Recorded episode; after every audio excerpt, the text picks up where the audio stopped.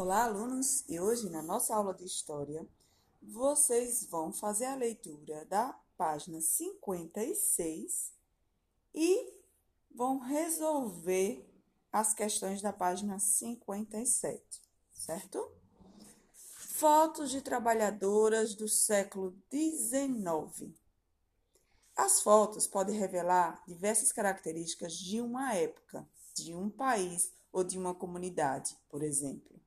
No Brasil, a fotografia se difundiu na segunda metade do século XIX e os registros feitos nessa época são importantes fontes históricas. Por meio desses registros, é possível identificar o modo como alguns grupos sociais costumavam se vestir, que ofícios realizavam, que ferramentas de trabalho utilizavam, entre outros aspectos. Observe a seguir um dos registros do fotógrafo Mark Ferrez. Vejam, são quintandeiras em rua em uma rua do Rio de Janeiro, cerca de 1875. Essa foto retrata quatro mulheres negras trabalhando no comércio de rua. É possível perceber que a mulher mais à direita está descalça. Vejam. O que indicava, na época, que ela era uma pessoa escravizada. De modo geral, as pessoas fotografadas parecem sérias e cansadas e não estão posando de modo amigável para a foto. A segunda mulher, da esquerda para a direita, sequer está na frente, de frente para a câmera. Esse comportamento delas diante da câmera pode indicar uma ação de resistência. Com certeza, né, pessoal?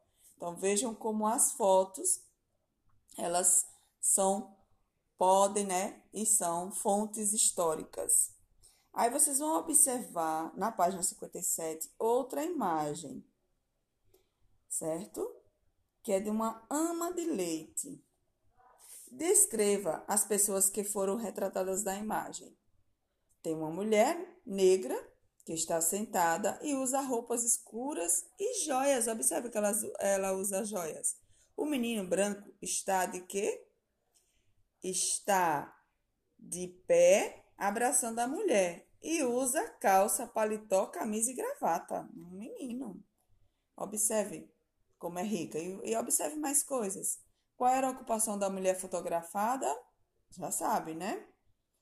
É, observe a expressão do rosto dela. Ela parece feliz? Vocês acham que ela está feliz? A criança mostra algum tipo de afeto e carinho por sua ama? Parece, né, pessoal? Ah, essas crianças tinham um contato muito grande com a ama de leite. Então, eles criavam laços de, de afeto, sim. E aí, vocês vão observar a imagem A da página 60, é, 56 e fazer a comparação para fazer a segunda questão, certo? é, colocar A ou B, A ou B, em cada quadradinho. Ler e colocar A ou B. Ok, pessoal? E a terceira questão é uma resposta pessoal. Tá bom? Qualquer coisa é só chamar.